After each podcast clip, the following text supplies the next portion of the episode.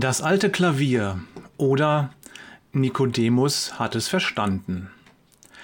Mitten in Hamburg, gleich neben der Reeperbahn, gibt es einen kleinen Club, der für feinen Jazz bekannt ist.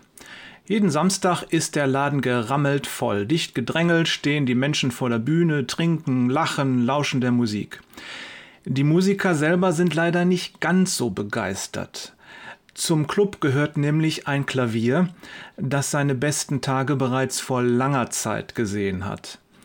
Die Pianisten fürchten sich, auf diesem alten Kasten zu spielen, und die Sänger tun sich schwer, zu seinem Klang zu singen. Und doch führt kein Weg an diesem antiquierten Instrument vorbei. Eines Tages hat der Clubbesitzer ein Einsehen.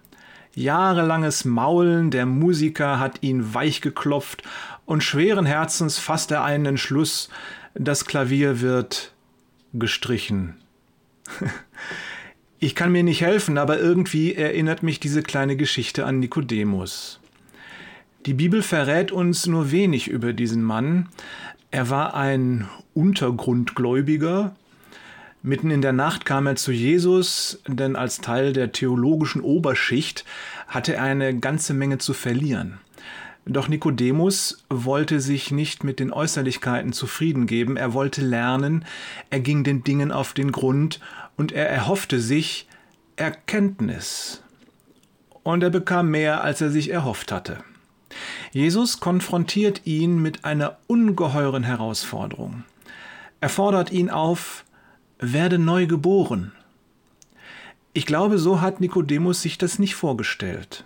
Veränderung? Na klar. Doch schnell dämmert ihm die Erkenntnis, mit ein bisschen Veränderung ist es nicht getan. Jesus spricht von radikaler Veränderung.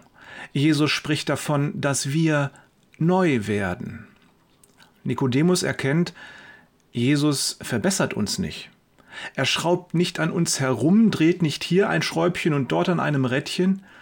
Jesus verpasst uns auch keinen neuen Anstrich. Der Lack ist ab. Dieser Satz gilt für jeden von uns. Und Jesus macht deutlich, hört auf, eure Zeit und eure Energie für Farbeimer und Pinsel zu verschwenden. All das hilft euch nicht. Und Nikodemus hat es verstanden. Als er Jesus in jener Nacht verließ, da hatte er ein neues Verständnis von Gott und von sich selbst. Und das hatte Auswirkungen. Wir treffen Nikodemus noch zweimal wieder. In Johannes 7, Vers 50 spricht er von Recht, als seine Kollegen vom Hohen Rat darüber debattieren, wie sie Jesus beseitigen können. Das war nicht ohne Risiko. Und ein letztes Mal begegnet er uns nach der Kreuzigung Jesu, als er zusammen mit Josef von Arimathea für eine würdevolle Bestattung sorgt. Damit riskiert er buchstäblich Kopf und Kragen. Geistliche Neugeburt bedeutet nicht, dass du sofort perfekt bist.